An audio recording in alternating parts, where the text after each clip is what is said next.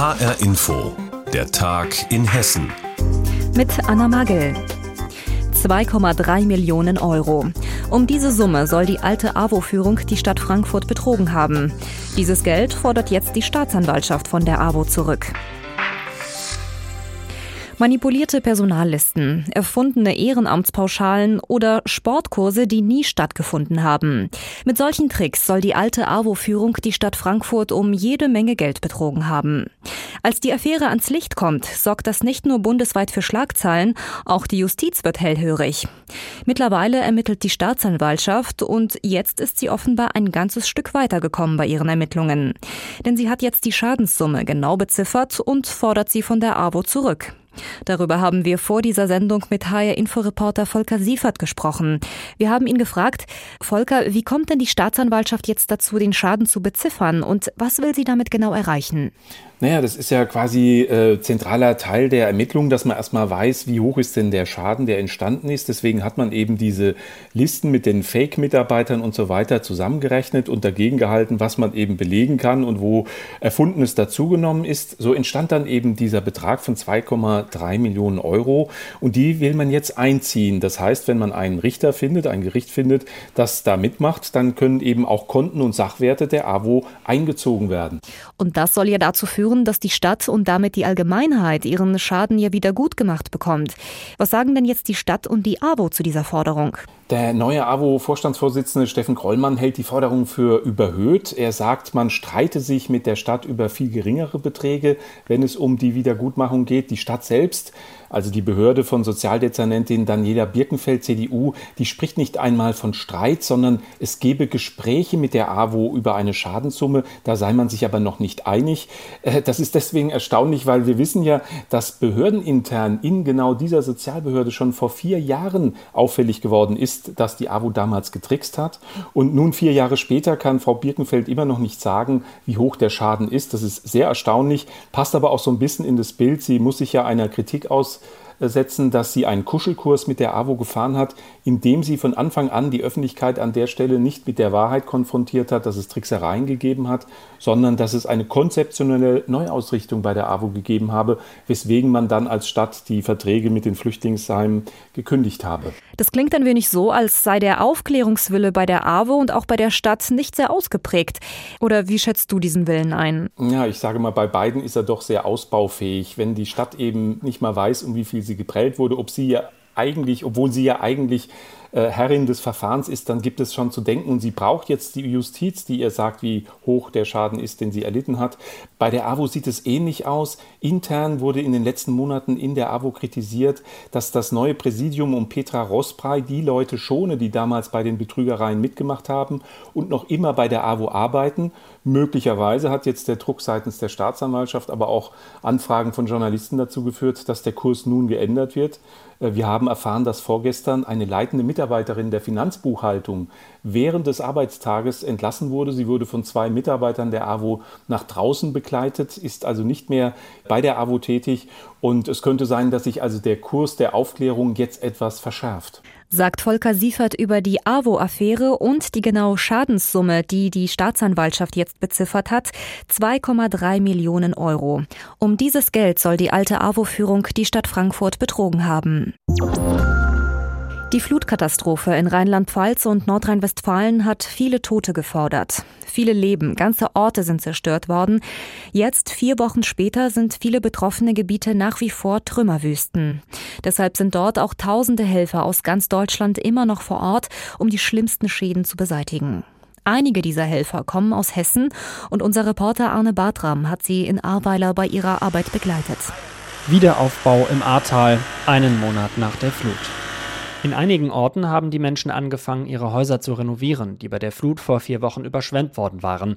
Sie reißen den Putz von den Wänden, die Stromkabel kommen raus, alles muss neu gemacht werden. Andere Orte hat es noch schlimmer getroffen. Hier gibt es nichts mehr zu renovieren. Ganze Häuser und Straßen sind einfach verschwunden.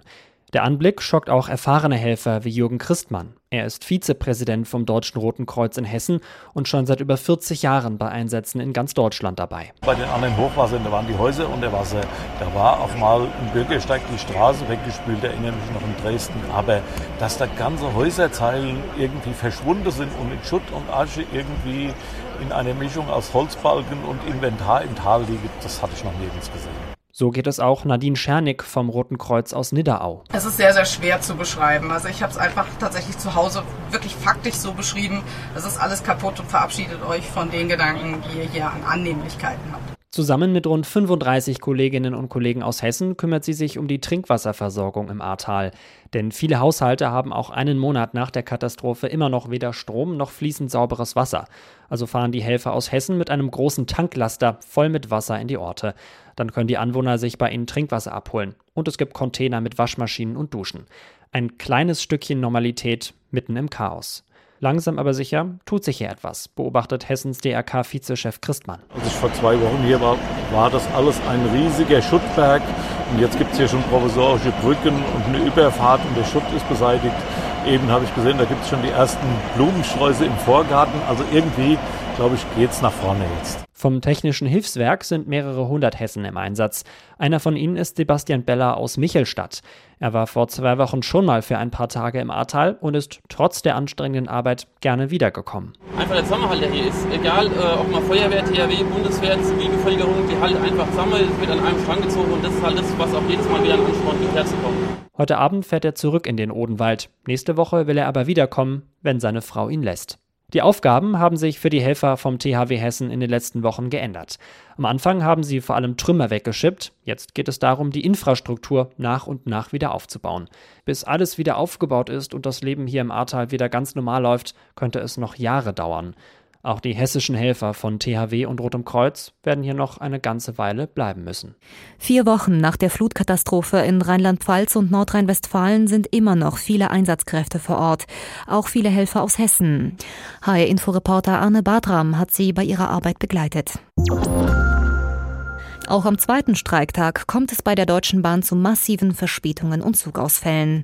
Im Fernverkehr fährt nur jede vierte Bahn, auch fast die Hälfte der S-Bahnen und Regionalbahnen fallen aus.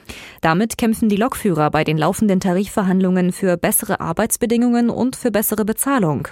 Darauf hat die Gewerkschaft GDL auch bei einer Kundgebung vor dem Frankfurter Hauptbahnhof noch einmal hingewiesen. Wir brauchen Eisenbahner und Eisenbahner, die motiviert unter vernünftiger Freizeitplanung dieses System am Laufen halten können. Recht herzlichen Dank für euren Streik. Vor dem Frankfurter Hauptbahnhof stehen sie da mit ihren Streikwesten und GDL-Flaggen. An die 60 Männer und Frauen. Viele hier brennen für ihren Job, empfinden ihn aber gleichzeitig als sehr stressig. So ergeht es auch dem Frankfurter Lokführer Dominik Raab. Der 22-Jährige hat eigentlich kein Problem damit, am Wochenende zu arbeiten, Früh- und Spätschichten zu übernehmen. Aber dass es teilweise Dienstbeginne gibt um 1 Uhr, 2 Uhr in der Früh, wo man schon um 23 Uhr um 0 Uhr aufstehen muss, um rechtzeitig zur Arbeit zu sein. Das ist selbst für einen jungen Mann, der auch nicht bis in die Unendlichkeit belastbar ist, ist das natürlich auch ziemlich schwierig. Viele klagen hier über zu lange und ständig wechselnde Schichten. Dazu kommt, dass sie sich für all den Stress gar nicht angemessen bezahlt fühlen, so wie der Frankfurter Lokführer Bernd Steindorf. Ich habe nach 45 Dienstjahren und die höchste Eingruppierung, die ich als Lokführer, angestellter Lokführer habe, habe ich jetzt nach 45 Dienstjahren gerade mal 3500 Euro brutto. Deshalb fordert er wie alle Streikenden hier eine Lohnerhöhung von rund 3,2 Prozent und eine Corona-Prämie von 600 Euro. Zu kämpfen haben auch viele Fahrgäste an diesem zweiten Streiktag, denn zahlreiche ICEs und ICs fallen aus, auch etliche Regionalbahnen und S-Bahnen. Das überfordert manch einen. Andere steigen auf Fernbusse um, so wie der Frankfurter Student Silas. Allerdings läuft auch da nicht alles reibungslos. Der Bus ist jetzt praktisch die Notlösung, weil die Bahn ja nicht fährt. Und der Bus ist jetzt schon gefühlte zweieinhalb Stunden zu spät. Stressiger Tag. Er hat für den Streik wenig Verständnis und so geht es vielen Fahrgästen hier. Auch am zweiten Streiktag bei der Deutschen Bahn fahren kaum Züge in Hessen. Immerhin ab Freitag 2 Uhr morgens endet der Ausstand. Dann soll der Bahnverkehr wieder normal laufen. Infos dazu hatte Ursula Mayer. Astronomiefans und Romantiker aufgepasst. Heute Nacht regnet es Sternschnuppen über Hessen. Schon seit Mitte Juli lassen sich ja die sogenannten Perseiden beobachten, doch jetzt soll der Höhepunkt des Sternschnuppenregens kommen. In der Rhön kann man die Perseiden besonders gut sehen, denn die Rhön ist ein Sternenpark. Von dort berichtet unser Reporter Michael Pörtner. Am Nachthimmel blitzt es kurz auf, eine kleine Leuchtspur ist zu sehen und schon ist die Sternschnuppe wieder verschwunden. Wer das einmal gesehen hat, erinnert sich gern dran. Klasse. Jetzt war ja im Augenblick der Himmel so bedeckt, dass man keine sehen konnte, ja. Ja, letztes Jahr habe ich schon welche gesehen. Schön sieht's aus. Es muss nur dunkel genug sein. Ja, natürlich habe ich schon Sternschnuppen gesehen. Ja, ich bin immer wieder begeistert und manchmal wünsche ich mir auch was. Ich habe auch schon mal eine gesehen. Ist halt ein schönes Erlebnis, wenn man sowas mal sieht, so ein Naturschauspiel. Jetzt sind besonders viele Sternschnuppen zu sehen, etwa alle drei bis vier Minuten. Die Perseiden sind unterwegs. Ihren Namen haben sie nach dem Sternbild Perseus, aus dem sie zu kommen scheinen. Das heißt aber nicht, dass man genau in diese Richtung schauen muss, sagt Sabine Frank. Im Sternenpark Rhön zeigt sie Interessierten den Nachthimmel. Am besten zu sehen sind die Perseiden nach 23 Uhr und bis 5 Uhr morgens. Ja, weil diese Sternschnuppen der Perseiden, die verteilen sich wirklich am ganzen Himmel. Dieser Ursprungsort ist nur, wenn man das zurückverfolgt, das kann man sich so ein bisschen vorstellen, wie wenn man im Winter Auto fährt und hat Schneeflocken, dann sieht das auch so aus, als würden die alle aus einem Punkt entspringen. Und man sieht ja auch nie den ganzen Himmel. Also ich kann es gar nicht richtig sagen, man kann einfach nach oben schauen, einen Ort suchen, ein bisschen abseits von den Ortschaften und dann dürfte es kein Problem sein, dann sieht man auf alle Fälle, ich garantiere Sternschnuppen. Am besten zu sehen sind die Sternschnuppen abseits von Orten mit ihrer Straßenbeleuchtung, Industriegebieten mit Leuchtreklamen oder auch angestrahlten Sehenswürdigkeiten. Viele Gemeinden in der Rhön haben sich deshalb verpflichtet, unnötiges Streulicht zu vermeiden. Daher der Titel Sternenpark.